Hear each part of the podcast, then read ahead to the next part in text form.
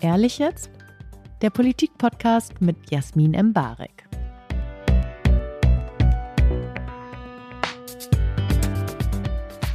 Herzlich willkommen zu Ehrlich jetzt, ein weiterer Politik-Talk, den alle gebraucht haben, der noch ehrlicher ist als alle anderen, aus dem man Politiker zitieren kann und Sachen, die man noch nie gehört hat. Und heute sprechen wir mit Ricarda Lang. Herzlich willkommen. Hi. Ich werde Sie jetzt ganz kurz vorstellen, weil wir das hier immer so machen, damit man nicht mehr irgendwie zwischendurch seinen Lebenslauf reinquetscht in wichtige Debatten.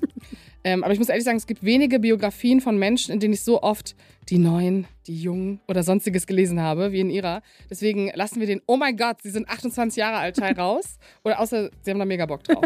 nee, ist okay, habe ich schon genug gehört. Okay, dann äh, die Basics. Geboren in Filderstadt, ist Mitglied des Deutschen Bundestages. Sie ist frauenpolitische Sprecherin und seit Februar 2022 zusammen mit Omid Nuripur eine der Bundesvorsitzenden von Bündnis 90 Die Grünen. Zuvor war sie Sprecherin der Grünen Jugend. Sie wuchs als Tochter einer alleinerziehenden Sozialarbeiterin auf, die in einem Frauenhaus arbeitete. Nach dem Abitur studierte sie einige Zeit Rechtswissenschaften, der lebende Traum der Arbeiterklasse, der menschgewordene soziale Aufstieg. Ricarda Lang, nochmal herzlich willkommen. Hi. Das habe ich jetzt während, im Gegensatz zu dem mit 28 sehr selten gehört bisher. Aber ist doch charming. Das ist eine gute Fall. Basis. Damit, das ist nämlich mein Wikipedia-Artikel auch. Das mache ich nur, damit Sie ganz ehrlich sind. Okay. Ich werde ja aufs Glatteis geführt. Erstmal so schmeichelnd eingenommen. Und Aber ich frage trotzdem, habe ich was vergessen, weil es soll sich ja niemand äh, falsch gestempelt fühlen. Nö, ich glaube, das waren die wichtigsten Daten. Wie geht's Ihnen denn? Ich bin relativ müde. Ich bin tatsächlich heute aus Brüssel zurückgekommen und wir haben jetzt die erste Woche gerade so richtig wieder mit politischen Terminen. Und da haben ja nacheinander alle ihre Klausuren. Der Bundesvorstand hat seine Klausur, die Fraktion hat die Klausur, die Europagruppe und die tingelt man dann alles so ab. Dementsprechend ein bisschen erschöpft. Und so seelisch? Insgesamt ganz gut. Ich konnte mir ein bisschen Zeit nehmen, jetzt nochmal vor allem zwischen den Jahren zurückzuschauen aufs letzte Jahr, weil das war ja schon ein Wahnsinnsgehetze. Na, wir wurden gewählt, also im Bundestag ja schon vor mehr als einem Jahr, aber jetzt als Bundesvorsitzende wurde ich genau Ende Januar, Anfang Februar 2022 gewählt. Und die ersten drei Wochen waren auch schon unfassbar viel, weil ich meine, das Amt der Bundesvorsitzenden da neu reinzukommen, das ist schon in einem normalen Jahr einfach eine Wahnsinnsaufgabe. Und dann kam natürlich mit dem 24. Februar, ist alles durcheinandergewirbelt worden und plötzlich war mir eine Wahnsinnsgeschwindigkeit. Und ich hatte ehrlich gesagt kaum mal einen Moment, zum Durchatmen, kam ein Moment zum Nachdenken und habe jetzt nochmal dafür mir viel Zeit genommen und würde sagen, so wie, glaube ich, jeder bin ich nach dem Jahr, das war oft zerreißend, das war oft angestrengt. Ich glaube, so geht es ganz vielen Menschen, gar nicht nur in der Politik. Aber ich bin auch froh, wie wir jetzt gerade dastehen. Eben das Wort Nachdenken, da würde ich kurz einmal einhaken und stelle natürlich die erste polarisierende Frage. Es gibt hier mal eine Schätzfrage für alle, die mhm. hier sind. Bereuen Sie mehr oder weniger als fünf politische Reden, die Sie in Ihrem Leben gehalten haben? Weniger. Können Sie sich an eine erinnern? Eine politische Rede, die ich bereue? Irgendwo sie dachten, oh mein Gott, was, oh Gott, dass ich das jetzt hier kurz runterlabern muss. naja, so Termin hat man viele. also, dass man jetzt so ein bisschen genervt ist. Also, ich glaube, ich hätte jetzt aber nicht eine, wo ich wirklich sage, da habe ich mich danach geschämt oder sowas. Also klar, man hat irgendwie Auftritte, wo man sich denkt, oh Gott, da warst du auch vielleicht so bereuen, irgendwas, wo dann vielleicht eine Twitter-Debatte losgetreten wurde, auf die man gar keinen Bock hatte, wo man sagte, ja, okay, die sechs Sätze am Ende hätte ich mir auch sparen können. Oder ist immer Wahlkampf? Ist immer ja, Wahlkampf, ne? Das hat man natürlich schon häufig. Ich muss mal überlegen, ob es da wirklich so eine Rede gab, aber klar, man hat immer wieder Auftritte, wo man sich danach denkt, boah, den Satz hätte ich irgendwie weniger missverständlich ausdrücken können. Das hätte jetzt irgendwie auch ein bisschen klarer sein können oder sowas. Da ich das ja auch alles auf die Goldwaage gelegt wird und eh alles als Twitter-Ausschnitt landet. Das ist sozusagen ja die, die goldene Regel mittlerweile. Also wir legen das auf die Goldwaage, also die Journalisten. Deswegen ähm, die Frage an Sie, was wollten Sie denn eine junge Journalistin schon immer fragen, was vielleicht nicht cool wäre in anderen Interviewformaten, aber hier dürfen Sie es. Ich würde mich tatsächlich dafür interessieren, ob man ernsthaft so einen Unterschied merkt zwischen den jungen und den alten Politikern. Weil ich habe immer das Gefühl, viele von diesen Generationenfragen, ich bin, wie Sie auch gesagt haben, da ja immer sozusagen das prädestinierte Beispiel dafür. Wird mhm. da sozusagen in alles mit reingenommen und sowas. Und ich finde ja immer, das ist dann immer dieses irgendwie, na, nicht rechts, nicht links, sondern irgendwie jung. Und da gibt es so einen gemeinsamen Ansatz. So, gibt es den überhaupt? Also ich bin ja gar kein Fan von so Generationenfragen und Einteilungen und diesem penetranten oh mein Gott, diese Person ist jetzt different, weil sie das und das mitbringt. Mhm. Ähm, ich, glaube eigentlich, Politik tut es ja gut, wenn man davon sich entfernt. Mhm. Ich glaube, was halt natürlich mit unserer Generation so kommt, ich glaube, der schnellere Umgang und Zugang zu Politikern, die vielleicht mehr Social Media affin sind oder mhm. ähm, zwischen du und sie nicht so viel schwanken oder so, das hat einfach so was Greifbareres, was mhm. vielleicht auch diese, diese Nähe schneller herstellt, sodass man das Gefühl hat, okay, mit denen kann man besser reden, was aber vielleicht auch einfach falsch ist. Vielleicht ist es der neue kommunikative Umgang, aber jetzt nicht so, keine Ahnung. Ich kann auch, es gibt auch 70-jährige Politiker, die sind einfach sehr, sehr viel Fun und die sind auf TikTok und mit denen kann man irgendwie gut kommunizieren und ich rede auch gerne mit denen, die noch nie ein Smartphone in der Hand gehalten haben. Ich bin richtig schlecht bei TikTok. Ich kann das gar nicht. Das aber ist ist das was, was sie richtig krass wollen? Also so ist es, ich habe das Gefühl, man macht ja nicht Politik, um zu sagen, ich möchte richtig kompetent auf Social Media sein. Das ist mein Main Ach, Goal. Das war mein großes Ziel. Echt? Nein, natürlich nicht. Das wäre schon wahrscheinlich so das selbstreferenziellste Ziel, das man sich in der Politik vorstellen kann. Aber gibt es einige?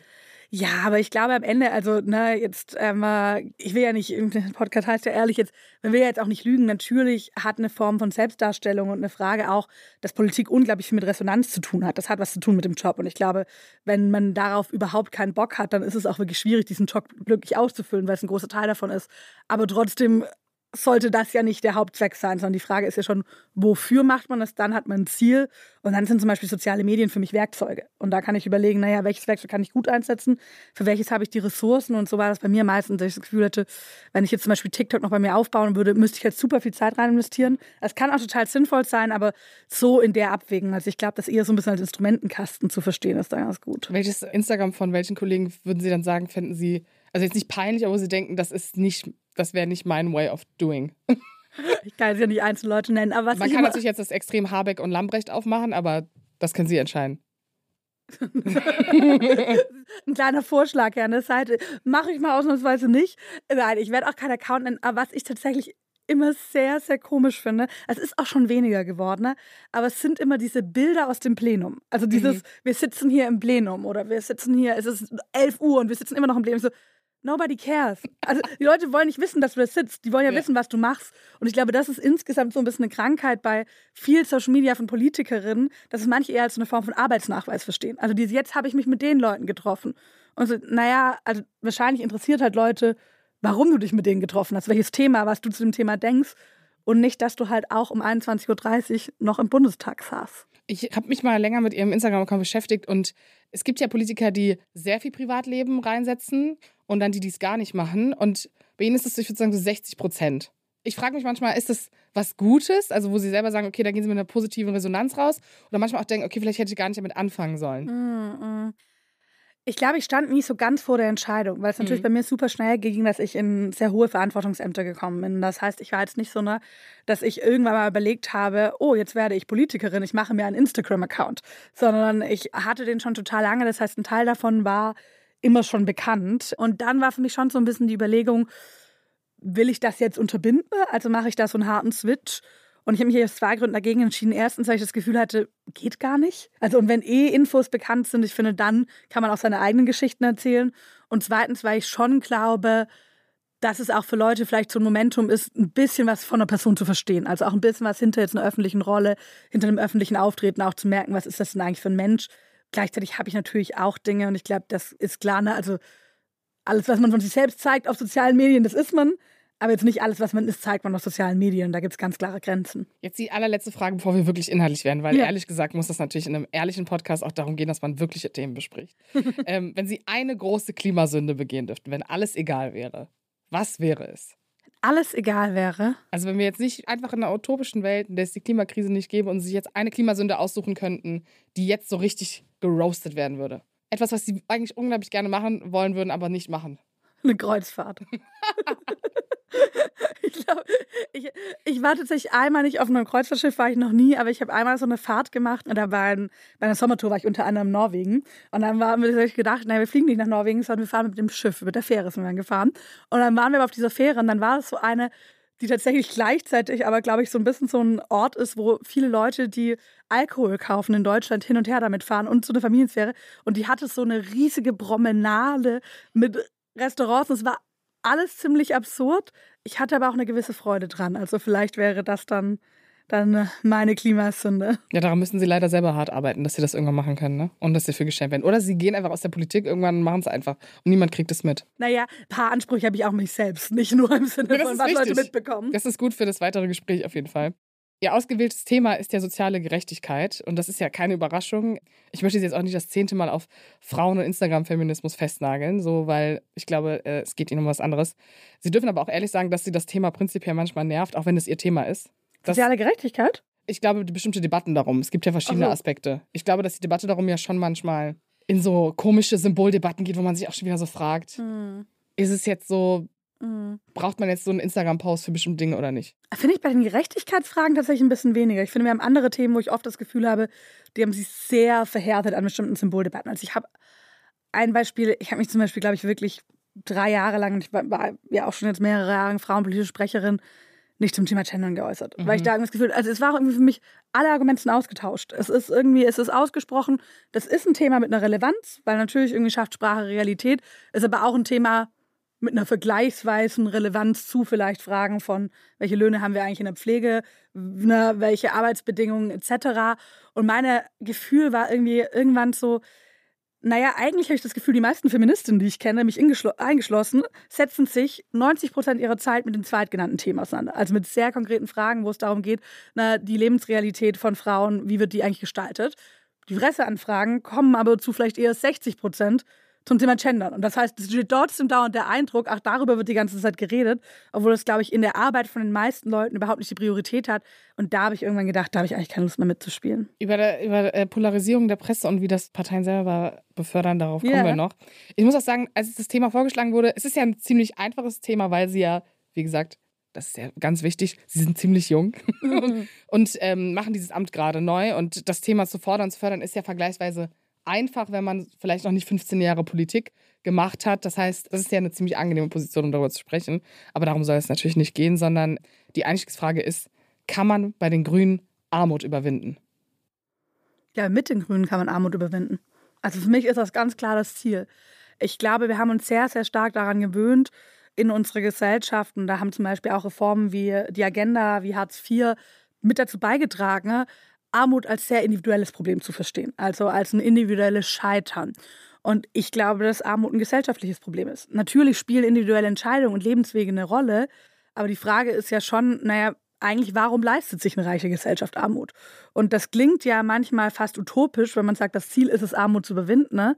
Aber eigentlich ist das keine Utopie. Eigentlich sollte das ein Grundanspruch einer, würde ich sagen, modernen und aufgeklärten Gesellschaft sein, dass dort niemand in Armut leben kann. Das ist auch ganz klar mein Anspruch wenn man in einer Gesellschaft agiert und regiert, in der es Krisen gibt, die vermeintlich zuerst gelöst werden mhm. sollen, Stichwort Klimakrise, kommt man ja sozusagen eigentlich schnell darauf, okay, ich muss mich eigentlich für eins von beiden entscheiden, dass ich meine komplette Energie investiere. Im Sinne von, ich kann Armut nicht ganz schnell und halb überwinden, siehe Bürgergeld. Es gibt natürlich einzelne Schritte, die, die mhm. gut und schnell funktionieren, aber vielleicht auch nicht genug sind.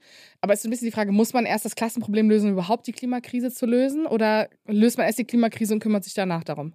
Das ist jetzt eine sehr erwartbare Antwort, ich weiß, aber man wird es gleichzeitig machen müssen. Also, und ich glaube jetzt wirklich, weil ich davon überzeugt bin, es geht gar nicht anders. Es ist tatsächlich eine Frage, die ich mir auch schon oft gestellt habe. Ich meine, ich bin Teil einer Klimaschutzpartei und natürlich, wenn man das ernst nimmt, was ich sage, was wir sagen, das ist die Existenzfrage unserer Zeit und davon bin ich überzeugt, dann hat es natürlich eine Priorität. Dann sage ich sozusagen, das ist das, wofür wir jetzt gerade alles geben. Und gleichzeitig bin ich gar nicht wegen den Klimathemen in die Partei gekommen, ich bin damals wegen sozialer Gerechtigkeit und bin davon überzeugt, eine Partei, die sich auf ein Thema allein fokussiert, die wird niemals gesellschaftliche Mehrheiten weder für dieses eine Thema noch für andere Dinge bekommen. Und der zweite Teil ist mir total wichtig, weil ich glaube, manchmal ist vielleicht in den letzten Jahren so ein bisschen dieser Eindruck entstanden, wenn die Grünen sagen, naja, wir müssen die soziale Gerechtigkeit mitdenken. Dann hat es manchmal so ein bisschen diesen Duktus, eigentlich wollen wir vor allem den Klimaschutz, aber damit die Leute dabei mitmachen, ne, müssen wir es auch sozial gerecht machen. Und das ist nicht mein Ansatz, sondern ich finde, das ist ein eigener Wert. Also eine Gesellschaft, in der Leute ohne Armut, mit gleichen Chancen, mit einer Form auch materiellen Basis für Selbstbestimmung leben können, das ist ein gleicher Wert und deshalb wird es am Ende, ist es ja auch was Gutes, dass Parteien eine Möglichkeit haben. Das finde ich ja auch Parteien im Gegensatz zu vielleicht einzelnen Bürgerinitiativen oder sowas. Das ist ja auch eine Stärke von Parteien, dass sie eben nicht ein Thema machen, sondern dass sie verschiedene Themen machen, dass sie die Querverbindungen daraus machen. Und warum wird es nur zusammengehen? Weil ich davon überzeugt bin, wenn Klimaschutz für die Leute tatsächlich zu materiellen Verschlechterungen führen würde, im großen Maße und die nicht aufgefangen werden, dann wird es die Mehrheit dafür tatsächlich nicht geben. Und auf der anderen Seite ist es natürlich aber auch so, wenn ich jetzt sage, na, wir warten mal ein bisschen mit dem Klimaschutz und machen erstmal das andere Thema, dann werden sich die Gerechtigkeitsfragen massiv verschärfen. Ein Beispiel dafür sehen wir jetzt zum Beispiel im Moment jetzt. Wir erleben sowas wie eine fossile Inflation. Also die fossilen Energieträger, insbesondere russisches Gas, haben wahnsinnige Preissprünge bekommen. Die treffen uns alle, aber natürlich wen treffen die am meisten, die davor schon halt nicht ihre Miete zahlen konnten. Und das heißt, ich kann da natürlich immer so ein bisschen pflastermäßig agieren. Ich mache ein Entlastungspaket und ich mache noch ein Entlastungspaket und ich mache noch ein Entlastungspaket und ich bin davon überzeugt, ich bin, es war absolut richtig, diese Entlastungspakete zu machen. Aber wenn halt gleichzeitig ich weiterhin auf die Fossilen setze und die Preise über die nächsten Jahre teuer werden, wenn ich nicht die Häuser saniere, dann komme ich aus diesem Pflastermodus nie raus. Dann wird die Wunde darunter nie heilen. Aber ist dann dann nicht eigentlich schon der, also kann man nicht den eigentlichen Ansatz jetzt schon wegschmeißen, in dem Sinne, weil man ja merkt, die Probleme, die sind ja so akut. Es trifft ja hier sozusagen einen gesellschaftlichen Teil, der sehr genau weiß, was die Klimakrise uns bringen wird. Und den Teil, den man vielleicht in den letzten 20 Jahren politisch sowieso schon so vernachlässigt hat, dass die Wunden zu groß sind, als dass man diese zwei Gruppen sehr nah beieinander halten kann. Also das war ja jetzt auch im Zuge des Ukraine-Krieges die Frage, okay, wer hat welche Sorgen? Und dann Stichwort Solidarität, hat man ja schnell gemerkt, als es dann um die Debatte ging, wer geht wie duschen, whatever, dieses Verhältnis und das Bild davon, wie unterschiedlich Deutschland lebt, war ja irgendwie gar kein Thema. Es war sowohl im Journalismus als auch in der Politik. Ich erinnere mich irgendwie an so Waschlappensätze und so, ne? Natürlich ist das nicht die Debatte, aber vielleicht genau der Punkt. Die einen leben vielleicht eigentlich schon genau so und entfernt von dieser Klimakrisendiskurs-Bubble, werden nicht abgeholt und sind aber eigentlich ja trotzdem die politische Mehrheit, die zum Beispiel auch die Grünen brauchen würden, um schnelle Klimapolitik voranzubringen, wenn sie mit einer gewissen Mehrheit gewählt werden würden und vielleicht äh, nicht mit der FDP diskutieren müssten, wie man bestimmte soziale Projekte umsetzt. Vielleicht ganz kurz zu der Spardebatte und dann zu der ja, sozusagen ein bisschen größeren Frage. Das war tatsächlich eine Debatte, die wir bei uns auch sehr viel geführt haben, weil auf der einen Seite war und ist es richtig zu sagen, na, wir müssen einsparen. Also kurzfristig, wenn du weg willst von russischem Gas, aber auch mittelfristig. Das wird gar nicht gehen, ohne auch einspringen. Also einfach zu sagen, die jetzige Menge an Energie Plus dann kommen ja noch Elektrisierungsprozesse dabei, wenn ich zum Beispiel die Elektromobilität setze, wenn ich in der Industrie Prozesse verändere etc.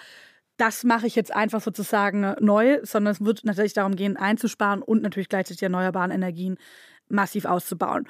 Und deshalb ist es absolut richtig zu sparen. Und ich fand manchmal, dass die Debatte sehr vereinfacht geführt wurde. Also auf der einen Seite gab es genau das, was Sie gerade genannt haben, so ein allgemeines Frieren für die Freiheit, wo ich so war, ja, meistens waren vielleicht diejenigen, die das vorgeschlagen haben, nicht die, die als erstes frieren. Und ich glaube auch viele Leute, die bisher schon in Armut gelebt haben, die wissen, wie man spart. Also die brauchen auch keine Spartipps von jemandem wie mir, weil die sich damit wirklich, wirklich auskennen, weil das ihre Lebensrealität über Jahre hinweg war. Und gleichzeitig finde ich, gab es dann manche Reaktionen, wenn man zum Beispiel zum Sparen aufgerufen hat, die so getan hat, als gäbe es in dieser Gesellschaft nur ultrareiche und ultraarme Menschen. Und wo man sagen könnte, naja, vielleicht muss ja der Grundsatz gelten, ne?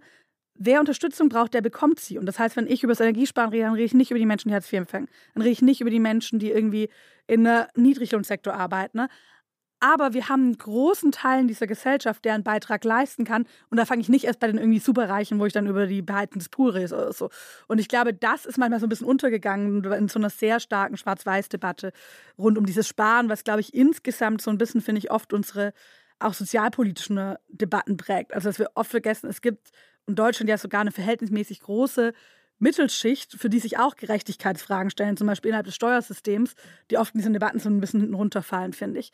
Und dann zu der anderen Frage, nee, wen muss man eigentlich erreichen? Also ich glaube, einmal sollte man nicht Politik machen nach diesem Grundsatz, die erste Frage, die ich mir stelle, ist, welche Wähler gewinne ich damit?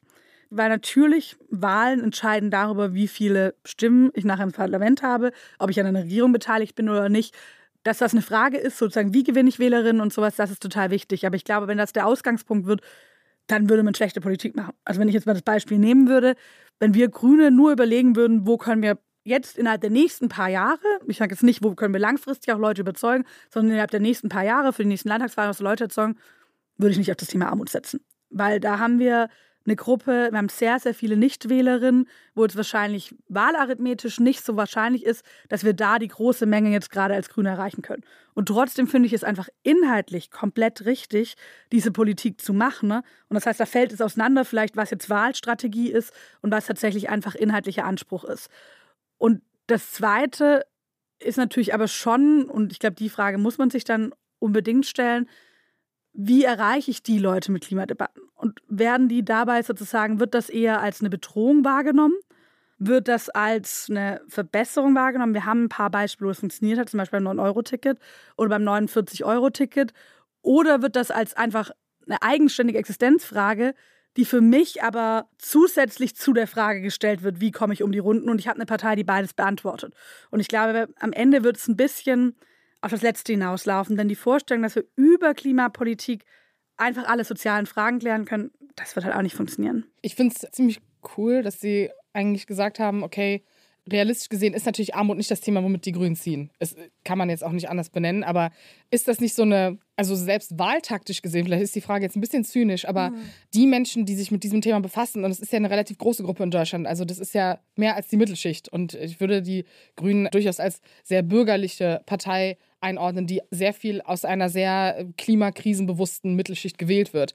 Ist es dann nicht trotzdem der Punkt zu sagen, okay, eigentlich kann man gerade den anderen Teil mobilisieren, wenn man sich darum als erstes kümmert, ist es ja auch nicht so, als hätten die Grünen, Sie haben eben Hartz IV angesprochen, nicht irgendwie politisch schon sich daran beteiligt, bestimmte Dinge zu fördern oder auch Wut zu erzeugen. Ich meine, Hartz IV ist ja nicht umsonst umstritten gewesen, als auch die 53 Euro mehr, die das Bürgergeld bringen und vielleicht ein kleiner Inflationsausgleich sind. Weil ich mir dann gerade, Stichwort Lützerer zum Beispiel denke, würden da nicht vielleicht auch mehr Menschen stehen, wenn es sozusagen ein, eine Ebene gäbe, dass es das Kollektiv erreicht, dass man sich um die, um eine Klimakrise, um eine sozialere Wirtschaft kümmern kann, weil davon würden diese Menschen ja auch profitieren. Mhm. Also es ist ein bisschen Henne-Ei-Frage, aber ich habe wirklich das Gefühl, ist Armut nicht davor da gewesen und ist das nicht genau der Auslöser, mehr Menschen in das andere zu holen? Das habe ich jetzt nicht ganz verstanden. Also wäre die Frage sozusagen, ob wir nicht sagen wollten, wir fokussieren jetzt auf Klimaschutz alleine, um die Leute da zu erreichen und dann politisch oder. Nee, das also, habe ich nicht ganz verstanden, warum. Also, wir merken ja, schauen wir die letzten Jahre, wie gewählt wurde, was für Politik gemacht wurde. Wir finden uns in kompromissbereiten Konstellationen, die aber trotzdem zeigen, okay, die Klimakrise oder wirtschaftliche Transformation ist nicht so das Thema, das die Mehrheit gerade begeistert. Also die politische Mehrheit zu finden, um zum Beispiel eine effektive Klimapolitik durchzuführen, so wie sich das die Grünen vorstellen im Ganzen. Mhm. Dafür fehlt ja letztendlich die Mehrheit gerade. Und deswegen frage ich mich ein wenig, reicht das mobilisierte Klientel oder der Teil der Gesellschaft, der sich mit diesem Thema befassen kann, aus, um das überhaupt weiter voranzutreiben? Oder wird man nicht die ganze Zeit davon eingeholt, was man da nicht gemacht hat oder halt vielleicht auch in ihrer Position in der Partei zwischendurch erkämpft und vielleicht kleine Siege feiert. Mhm. Ich will erstmal so ein bisschen die Frage, tatsächlich, haben wir eine Mehrheit für Klimaschutz?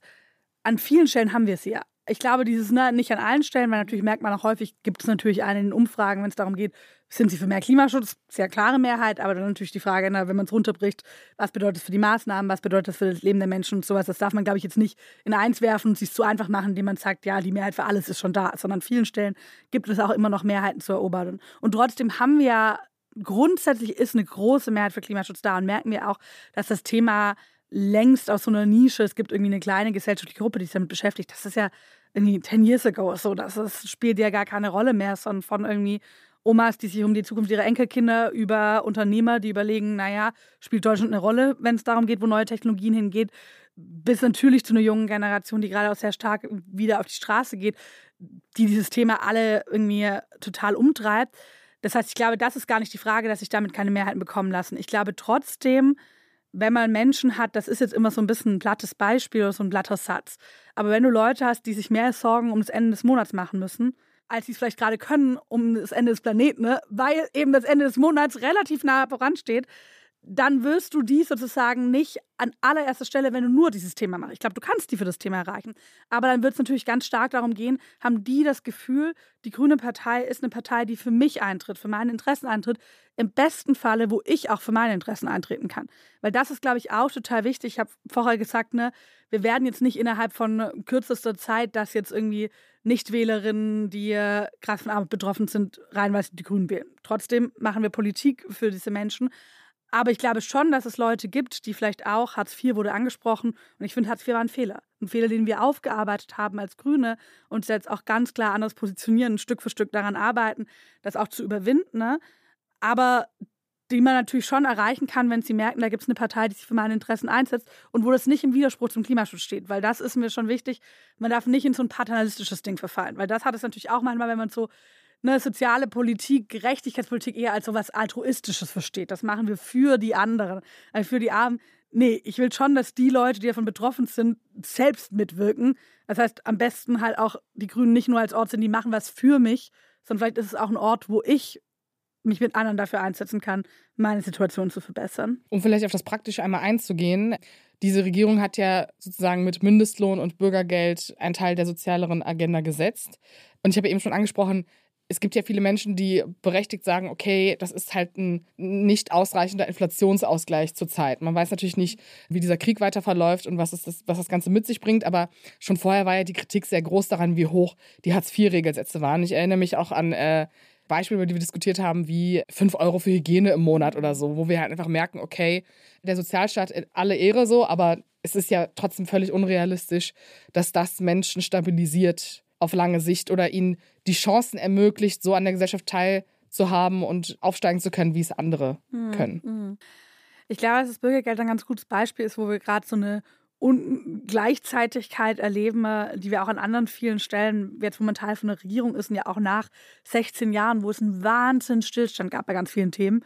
Und das ist, dass sowohl der Satz, das ist die größte sozialpolitische Reform der letzten 20 Jahre, als auch der Satz, und es reicht nicht, beides stimmt. Ja. Beides ist richtig. Es ist die größte Reform und das ist nicht vom Himmel gefallen, sondern es war in den Wahlkämpfen, das war in den Koalitionsverhandlungen, das war in den Verhandlungen im Bundestag, im Kabinett, im Vermittlungsausschuss, im Bundesrat. Das war an allen Stellen verdammt harter Kampf. Und ich finde, an vielen Stellen haben wir da auch wirklich einen Paradigmenwechsel, der eben weggeht von so einem erstmal Misstrauen. Also erstmal davon ausgehen, oh, die Person will doch gar nicht arbeiten und davon auszugehen, nee, wie können wir einer Person helfen, einen Job zu finden. Das ist ein Paradigmenwechsel und gleichzeitig ist auch mir bewusst, 50 Euro oder die 53 Euro am Ende ist vor allem erstmal ein Inflationsausgleich, aber an vielen Stellen ist der Regelsatz viel zu klein. Wenn ich darauf schaue, Hygiene wurde jetzt als ein Beispiel genannt, Mobilität ist ein anderes Beispiel. Das ist einfach sozusagen, das reicht nicht, wenn ich mir davon dann zum Beispiel kein 49-Euro-Ticket irgendwie überhaupt leisten kann. Und deshalb glaube ich, ne, muss man, und das gehört auch ein bisschen dann dazu, wenn man in eine Regierung kommt, das aushalten zu können. Also nicht zu sagen, wir verstecken uns, mea culpa, sondern klar zu sagen, das ist ein politischer Erfolg. Und trotzdem ist das nicht plötzlich, weder ist es unsere Parteiposition, sondern wir sind immer noch für eine Neuberechnung der Regelsätze, noch muss es, muss man sozusagen sagen, das reicht jetzt dauerhaft, sondern dieses, ne, ich finde, Erfolge klar zu kommunizieren und sich trotzdem nicht auszuruhen das ist so ein bisschen das, wo man immer wieder so als Regierungspartei da auch seine Rolle findet, ausdefinieren muss. Also schon einfach kompromissbereite Realpolitik am Ende des Tages. Und also vielleicht, um daran anzuknüpfen, was ist denn realistisch für diese Legislatur der Ampel denn noch dort rauszuholen? Ist vielleicht ein Erfolg, erstmal zu sagen, okay, man bricht die FDP auf eine Nicht-Schuldenbremse runter? Oder also was sind die nächsten zwei Meilensteine, die Ihrer Meinung nach in die richtige Richtung dann gehen? Mhm. Ich glaube, erstmal zum Thema kompromissbereite Realpolitik, klar, also, ne, also Kompromisse, Koalitionsvertrag ist ein einziger Kompromiss. That's basically what it is. Und das heißt, irgendwie Politik ohne Kompromisse gibt es nicht. Und gleichzeitig, was für mich, glaube ich, schon einen Unterschied macht, und da sehe ich dann auch eine Rolle, auch als Parteivorsitzende nochmal stark, ist, ich glaube, manchmal machen politische Parteien schon den Fehler, den Kompromiss einfach plötzlich als eigene Position zu verkaufen. Weil man ist stolz auf das, was man erreicht hat. Man ist stolz auf das, was man ausgehandelt hat. Und das ist dann plötzlich so, na, das ist das Beste, was es jemals geben kann. Das ist es halt meistens nicht, weil es ein Kompromiss. Also, ne, ja. wenn es ein Kompromiss ist, das liegt ja in der Natur der Sache, dass du nicht deine Ausgangsposition hast. Und dann ist es, glaube ich, ehrlich auch zu sagen, naja, was war die Ausgangsposition, was haben wir erreicht, warum ist es gut, aber an welcher Stelle arbeiten wir auch weiter. Ich glaube, das ist Wie war das beim Bürgergeld? Also, was hat Sie vielleicht persönlich am meisten geärgert? Ich fand das mit den äh, Regelsätzen und dass wir am Ende bei den Sanktionen nochmal das sehr runtergeschraubt wurde, sozusagen. Also, na, das sind wir auf das eine Jahr Vertrauenszeit. Wir hatten am Anfang zwei Jahre gesagt und sowas. Und das, also, mein Ziel wäre die Sanktionsfreiheit gewesen, mhm. dass man das nicht umgesetzt bekommen hat. Und ich glaube, was jetzt ansteht oder wo ich die größten Punkte sehe innerhalb der nächsten Jahre, Schuldenbremse ist ja ein ganz spannendes Thema. Ich finde die Debatte in den letzten Monaten, die wurde ja manchmal sehr so ein bisschen schaufenstermäßig geführt. Also die ganze Zeit bist du dafür oder dagegen. Und währenddessen haben wir Entlastungspakete im Wert von mehreren hundert Milliarden Euro gemacht. Wir haben einen Abwehrschirm mit 200 Milliarden beschlossen. Wir haben ein Sondervermögen mit 100 Milliarden. Naja, mir ist am Ende wichtig, dass das Geld da ist. Also ich bin davon überzeugt, dass die Schuldenbremse in ihrer jetzigen Form nicht mehr in unsere Zeit passt, weil wir, glaube ich, einen anderen Begriff von Investitionen und Schulden brauchen. Also wenn ich in Bildung investiere, wenn ich in Brückensanierung investiere, wenn ich in eine nachhaltige Wirtschaft investiere, ist das ja eine Form von Vermögen. Das ist ja nicht einfach Geld, das weg ist. Das heißt, ich glaube, ich bin immer noch davon überzeugt, dass es diese Änderung braucht. Gleichzeitig haben wir das nicht im Koalitionsvertrag drin. Ja. Das ist eine Realität. Und für die jetzige Zeit innerhalb dieser Regierung ist für mich der wichtige Punkt, naja, ist das Geld am Ende da? Aber das, ich glaube, also vielleicht ist es auch ein bisschen so in der sehr polarisierten deutschen Debatte, weil die Schuldenbremse ist ja wirklich ein sehr, sehr deutsches Ding, wenn wir mhm. ehrlich sind. Ne? Äh, Wolfgang Schäuble, Gedächtnismoment. Äh, Gibt es nicht eigentlich gerade die Erwartung vieler, die vielleicht auch gehässig gegenüber gerade den Grünen und der SPD in der Regierung sind, okay, bald kommt der Nullpunkt und dann ist vorbei. Also dieses, oh mein Gott, Christian Lindner wird den Hahn zuzapfen Moment. Also diesen Moment, auf den man wartet, wo die Koalition sich zerstreitet und wo das das größte Thema wird und wo man wieder so eine Symboldebatte führt, weil das gut andere Dinge, die man nicht macht, abdeckt auch. Ne? Weil wir so wenig gestritten haben im genau, Jahr. Genau, jetzt weil alles so harmonisch der Moment, ist. wo das auch noch passiert. also jetzt mal ganz realistisch gesehen wird der Punkt, wo man sagt, okay, da und da schrauben wir runter und dann muss das Geld sich aus dem Ministerium vielleicht geholt werden, aus dem Topf, weil das gebe ich nicht frei der ist ja nicht so weit weg oder der ist nicht so undenkbar, wenn es vor allem um soziale Themen geht. Mm -mm. Und deshalb ist es für mich auch so wichtig, dass wir gerade in denen, auch wenn ich jetzt auf Haushaltsverhandlungen schaue, einen ganz starken Fokus legen. Ein Beispiel Kindergrundsicherung. Mhm. In diesem Jahr werden wir darüber entscheiden, wie wir die finanziell aufstellen. Und für mich war Kindergrundsicherung, dahinter steht und stand immer das Versprechen, dass in diesem Land kein Kind mehr in Armut aufwachsen muss.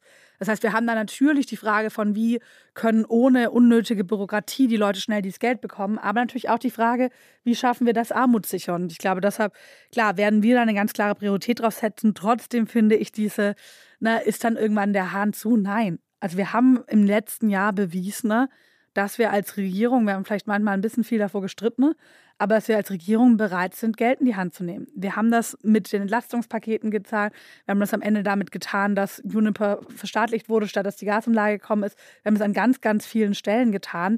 Und deshalb, das wird auch weiterhin so sein, weil am Ende geht es in Politik eben nicht nur darum, sozusagen, ne, kannst du dir bei der Schuldenbremse ein Fleischsternchen ins Heft kleben, sondern was wird gebraucht? Und ich glaube, eine Sache, die, vor der wir dann natürlich auch stehen, ist auch die Frage von europäischen Investitionen. Wir sehen jetzt gerade Inflation Reduction Act, die USA investiert unglaublich viel Geld in eine Subventionierung von erneuerbaren Energien, von Zukunftstechnologien. Das heißt, eigentlich sehen wir so ein bisschen was wie ein Race to the Top jetzt international. Nicht Race to the Bottom, wer hat die niedrigsten Standards, sondern wer schafft eigentlich die besten Bedingungen und wer investiert. Und da braucht es eine europäische Antwort, eine gesamteuropäische, jetzt keine allein deutsche. Und das wird nur gehen, wenn wir auch gesamteuropäisch investieren. Und das ist dann eben, dann ist es eben nicht nur eine Frage von tatsächlich Sozialem, auch wenn es dazukommt, sondern es ist auch ein bisschen eine Frage von Ökonomie. Also wie besteht eigentlich unsere Wirtschaft? Wie, welche Rolle spielen wir auch im Weltmarkt?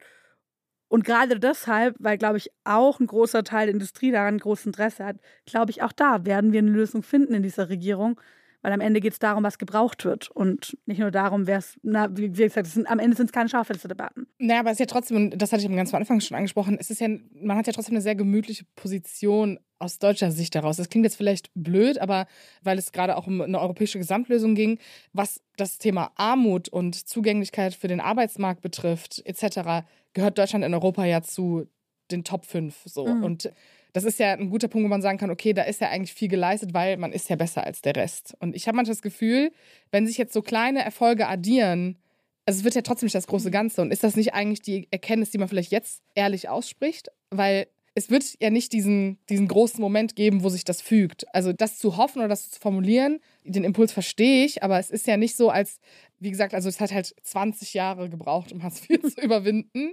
Und auch, wie gesagt, auf eine Art, oder auch der Mindestlohn. Ich meine, es hat vorher schon nicht gereicht. Es ist auch jetzt mit Inflation wieder. Es ist trotzdem ein Erfolg, den man nicht schmälern muss.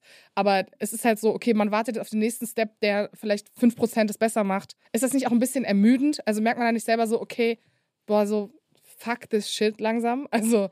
Nee, das hatte ich tatsächlich noch überhaupt nicht. Klar, am Ende ist, hast, so du nicht, hast du nicht den einen Moment, ach, ich kenne auch ein paar Ältere bei mir, wo ich auch das Gefühl habe, ich hoffe, wenn man irgendwann mal einfach nur sagt, fuck das Shit, dass man dann auch aufhört. und dann nicht einfach so noch da weiter rumhängt. Das habe ich bei unseren Leuten auch sehr genau das Gefühl, dass die diesen Moment eigentlich auch nicht haben.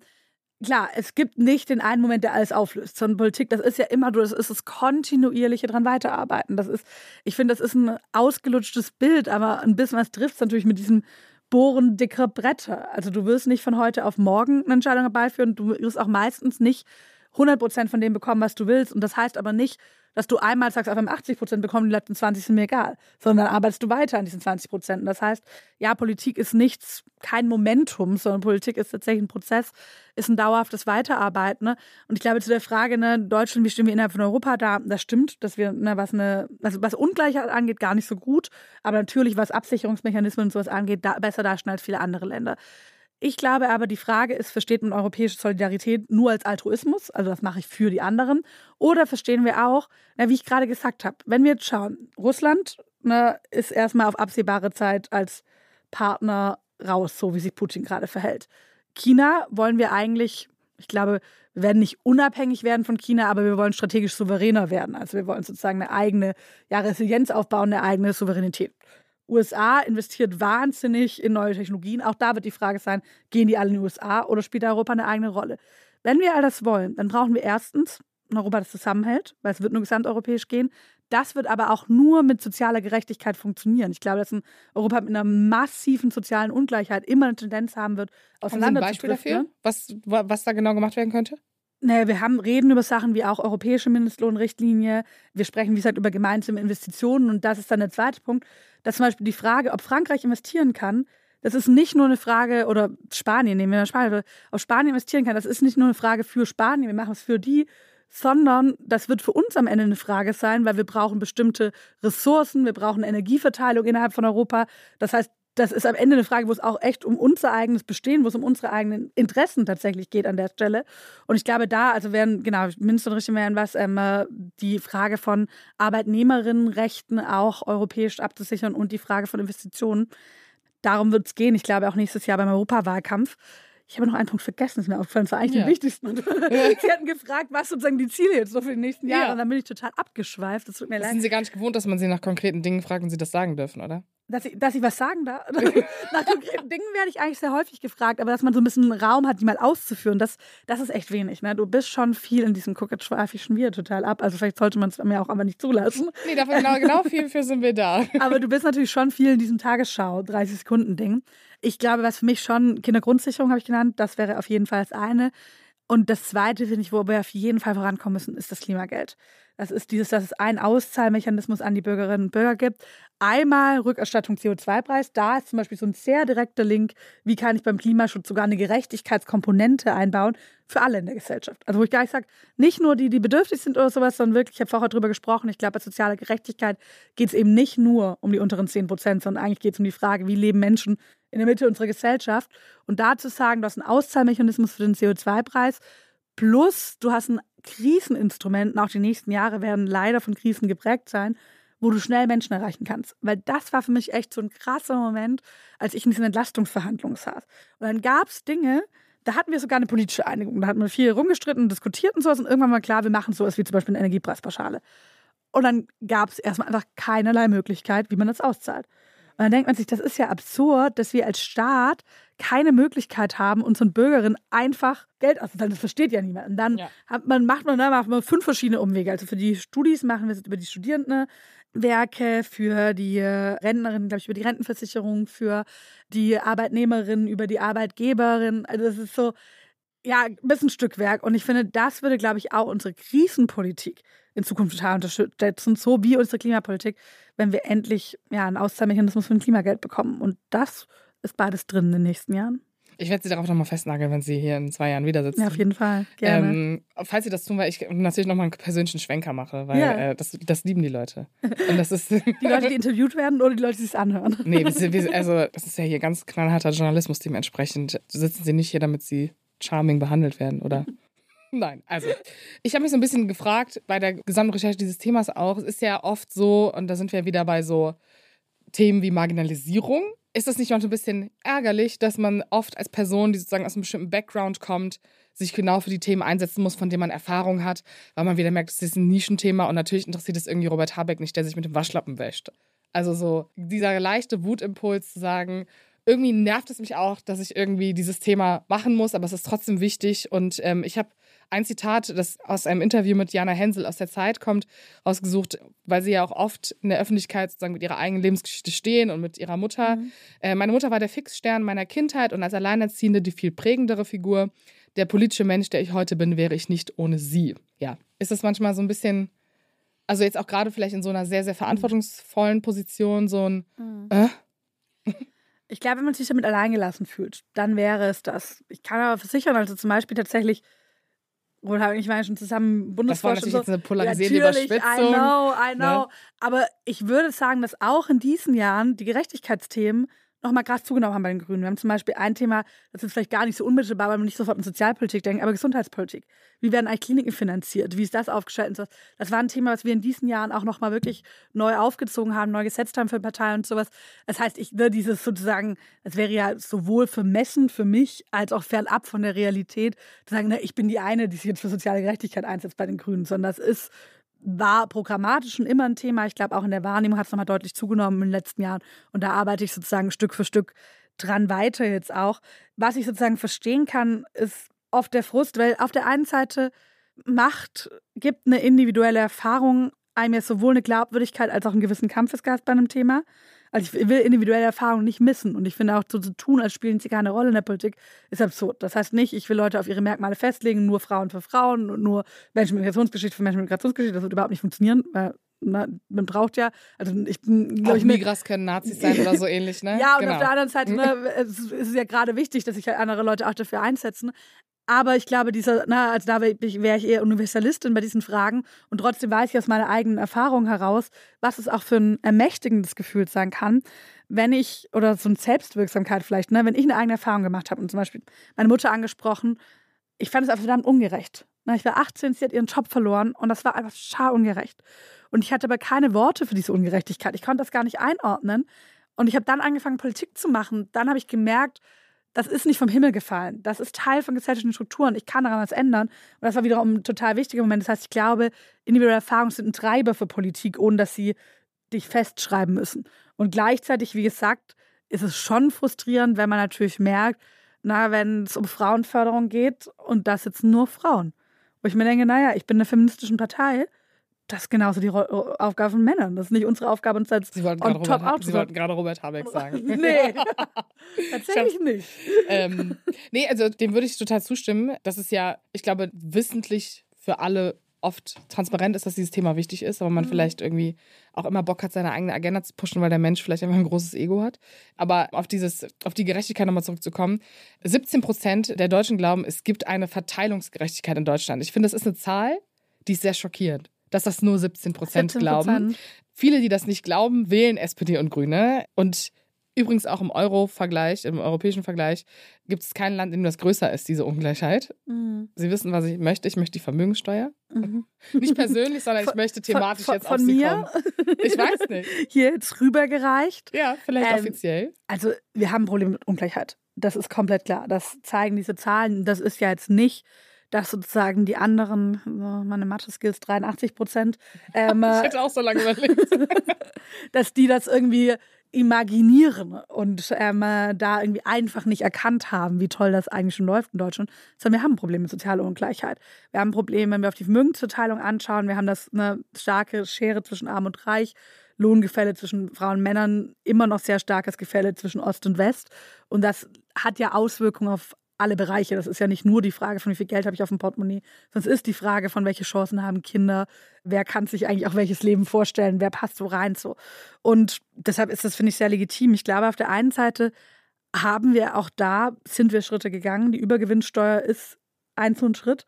Also in der Krise zu sagen, naja, wenn ich viele Menschen habe, die kaum in die Runden kommen und gleichzeitig einzelne große Konzerne, die richtig Geld machen, ne, dann nehme ich einen Teil von diesem Geld, das ja nicht mehr auf, es geht ja nicht auf kluge Investitionsentscheidungen zurück, sondern wirklich auf eine Zufallssituation, auf eine Kriegssituation tatsächlich. Und dann nehme ich einen Teil von diesem Geld und finanziere damit Entlastungen für die Breite. Das hätten auch nicht alle gedacht, dass das eine Ampel möglich ist, so ein Instrument auf den Weg zu bringen. Aber ja, ich finde und ich werde jetzt nicht die eine Maßnahme nennen, weil wir werden da sowohl bei uns intern bei den Grünen als auch innerhalb der Regierung wirklich noch Debatten führen müssen. Dass man die Vermögenssteuer nicht aussprechen muss, aber andere Dinge tut. Aber wir werden, naja, darüber sprechen müssen, wie wir mehr Verteilungsgerechtigkeit hinbekommen wie wir uns Sie zwar umgehen nicht jetzt die nur, Vermögenssteuer. Sie wollen keine Aussage treffen. Nein, es gibt ja nicht nur das Einzelne. Es gibt verschiedene Vorschläge. Wir haben den Vorschlag, die Wirtschaftsweisen dann, glaube ich, diesen eher so ein Soli-Modell anschauen. Ja. Es gibt manche, die sagen, man muss über die Einkommensteuer nicht einfach den Spitzensteuersatz hochziehen, sondern ganz oben. Es gibt Ideen von Abgaben, es gibt verschiedene Ideen. Ne? Und ich glaube, statt jetzt einfach zu sagen, ich hau den einen Satz hier mal raus und dann streiten wir uns alle darüber in der ja. Regierung, sich wirklich mal anzuschauen, was passt in die Zeit. Nicht alles macht zu jeder Zeit Sinn. Was wird gebraucht und was ist dann politisch umsetzbar? Aber für mich ist klar, wir werden in diesem Jahr vorankommen müssen, was Verteilungsgerechtigkeit angeht. Aber eines werden die Grünen nicht loswerden und das ist dieser Krieg. Und äh, da frage ich mich so ein bisschen, da steht ja sozusagen vielem im Weg. Es ist halt einfach eine, es ist eine schlimme Sache, die gerade passiert und irgendwie trotzdem natürlich Innenpolitik stark beeinflusst. Was glauben Sie denn, wofür Sie sich vielleicht rechtfertigen müssen oder wo Sie vielleicht noch politische Entscheidungen treffen, wo Sie in drei Jahren sagen, boah. Naja, ich weiß nicht, ob ich sozusagen in drei Jahren oder ich glaube, ich treffe diese Entscheidung für mich nach einer sehr guten und harten Abwägung. Und das hoffe ich, dass es die Grundlage sein wird, dass ich auch in drei Jahren sagen kann, das war nicht leicht, aber ich stehe hinter einer Entscheidung. Aber klar, was, wofür wir uns gerade sehr unmittelbar rechtfertigen müssen, ist das Thema Kohleverstromung. Weil wir erleben, dass wir aufgrund der Kriegssituation der Unabhängigkeit von russischem Gas, die wir alle wollen. Das ist ganz klar. Na, das ist ja wirklich ein gesellschaftlicher na, Konsens, vielleicht nicht, aber ein sehr, sehr große. Ein äh, demokratischer Konsens. Ein demokratischer Konsens, so kann man es sehr gut sagen. Und der ja auch gesellschaftlich getragen ist. Erstmal kurzzeitig mehr auch Kohle für Strom müssen. Auf der anderen Seite natürlich auch bestimmte schon vorher bestehende Regeln vorfinden, Verträge vorfinden etc. Und gleichzeitig verstehe ich total eine Ungeduld, die ja viele, gerade junge Menschen, ich glaube, es sind bei weitem nicht nur, aber ganz viele junge Menschen, die sagen, wir machen uns verdammt Angst um unsere Zukunft. Und eigentlich ist jede Tonne, die sozusagen da weiter in die Luft kommt, ist einen zu viel. Eigentlich ist sozusagen jedes Jahr da eines zu viel. Das ist was, was ich nachvollziehen kann. Das sind schon Entscheidungen, die mir unglaublich schwer fallen und wo es, glaube ich, auch wichtig ist. Also ich finde es richtig, dass ich mich dafür rechtfertigen muss. Ich kann das weil ich sagen kann, also ich nehme mal zum Beispiel ein Beispiel, über das gerade viel diskutiert wird bei Lützerath. Mhm. RWE hätte Lützerath, Keinberg, Kukum, Oberwestrich, Unterwestrich, Berwerath und verschiedene Höfe, all das hätten die abgebaggert. Die hätten weiterhin bis 38 Kohle verstromt und es wären in diesen fünf Dörfern, die ich gerade genannt habe, wären Leute umgesiedelt worden. Ich glaube ungefähr 500 Menschen. Und jetzt haben wir, das wäre alles wirklich passiert, wenn wir nichts getan hätten. Jetzt haben wir was getan und wir haben Lützerath nicht retten können. Und das tut mir verdammt weh. Und gleichzeitig haben wir es geschafft, dass die Leute in Kukum, Berwerath, Oberwestrich, Unterwestrich bleiben können, dass die ihre Heimat erhalten und dass wir bis 2030 dort aussteigen. Und das sind Sachen, wo ich am Ende sage, ja, in der Abwägung, wir haben was nicht geschafft und das will ich gar nicht schönreden, aber wir haben auf der anderen Seite was geschafft, was verdammt viel wert ist. Und deshalb ist es richtig, das zu tun. Und gleichzeitig verstehe ich, warum wir uns dafür rechtfertigen müssen, weil jeder diese Bilder sieht und ich denke, eigentlich sollte das in 2023 nicht mehr passieren. Aber ist das nicht vielleicht auch ein gutes Druckventil, wo man sagen kann, okay, der symbolische Protest der Aktivisten, äh, die berechtigt mit sehr viel Wut dort ihre Zeit verwenden, weiterhin das Thema Kohle zu beenden? Also ist das, klar, man kann jetzt sagen, okay, Lützerath wird vielleicht nicht gerettet, aber es ist ja so ein großes gesellschaftliches Thema und es polarisiert ja so sehr, dass man daraus nicht vielleicht auch politischen Erfolg ziehen kann, indem man sagt, okay, das nehmen wir jetzt einfach als Anlass zu sagen, okay, wir, wir beenden das vielleicht noch einen Ticken früher. Wir versuchen da realpolitisch noch etwas früher möglich zu machen, um auch zu kompensieren, dass in Lützerath ein gewisser Teil von CO2 noch ausgestoßen wird. Ich glaube, es ist vor allem eine Frage von politischem Auftrag. Denn tatsächlich, was wir sehen, ist, wie viele Menschen das umtreibt, eine Ungeduld beim Klimaschutz, ein Gefühl von, es reicht noch nicht und vor allem auch eine Ungeduld, was den Ausstieg aus den Fossilen angeht. Und ich glaube, das ist dann tatsächlich auch eine politische Aufgabe zu überlegen, was folgt denn daraus? Wir sehen jetzt gerade diese Proteste und welche Aufgabe haben wir als Grüne? Das ist für mich genau die Aufgabe, zu sagen, ja, auch wenn ich ganz konkret in diesem Fall diese Situation nicht stoppen kann, aber ich kann auf dieses Gefühl der Ungeduld, ich kann auf das berechtigte Anliegen, darauf kann ich reagieren, indem ich sage, wir steigen bundesweit bis 2030 aus der Kohle aus. Wir arbeiten jetzt genau daran, wie erreichen wir die Klimaziele, wie machen wir das Land klimaneutral, wie steigen wir aus den Fossilen ab. Und da finde ich richtig, dass es Proteste gibt, weil es sind Proteste, die stehen für den Wunsch nach mehr Klimaschutz. Und unsere politische Aufgabe ist dafür, die erforderlichen Maßnahmen zu treffen. Das lasse ich jetzt mal so stehen. Tá bom. Du bist gestresst von der Uni, liegst abends oft im Bett und grübelst oder steckst tief in einer Krise? Der Ratgeber Mental Health von Zeit Campus hilft dir, deine Gedanken und Gefühle zu sortieren und Ruhe in stressigen Momenten zu finden. Er enthält Entspannungstechniken, Lernmethoden und Notfallstrategien sowie zahlreiche Interviews mit ExpertInnen und Erfahrungsberichte von Studierenden. Sichere dir jetzt dein gratis E-Paper zum Download unter www.zeit.de/slash mental health. Zum Schluss was ganz Unpolitisches, bevor wir uns Lützerath wie so eine Twitter-Schlacht reinstürzen und eine unnötige Scheindebatte führen. Sie dürfen jetzt noch, ne, Sie dürfen nicht, Sie müssen eine Sache erzählen, die Sie noch nie erzählt haben. Die ich noch nie erzählt habe. Also irgendein Schmankerl, der sonst in der Bunden steht und irgendwie alle Leute erhält und den Sie noch nicht hier erzählt haben und auch nicht dort erzählt haben. Also Dinge, die ich der Bund noch nicht erzählt habe, das wäre eine sehr, sehr lange Liste. oh Gott, jetzt muss ich tatsächlich kurz Fun nachdenken. Fact oder irgendwas. Ein Fun Fact. Ich musste mir vor kurzem für irgendwas einen Fun Fact überlegen. Vielleicht kann ich den jetzt verwenden, dann muss ich mir dafür was Neues überlegen. Aber den haben Sie noch nicht woanders Den erzählt. habe ich noch nicht woanders erzählt.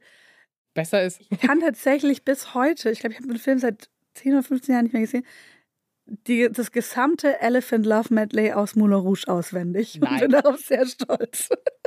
Das, Ja. Okay, das ist ein krass. Ich glaube, noch nie hat jemand etwas so krasses gesagt am Ende dieses Podcasts. Man könnte jetzt natürlich auch fordern, dass sie es einmal aufführen, aber Ja, das, ich weiß nicht, ob das gut für die Reichweite des Podcasts wäre. hier geht es nicht um Reichweite, hier geht es um Ehrlichkeit. Das war ehrlich jetzt. Wir hören uns bald wieder. Bis dahin hören Sie doch mal in das Politikteil rein, der aktuelles politisches Geschehen einordnet mit Eliana Grabitz, Tina Hildebrand, Heinrich Wefing und Peter Dausend. Ich danke Ricarda Lang für Ihren Besuch Dankeschön. Bis bald. und wir hören uns bald wieder. Bis dann.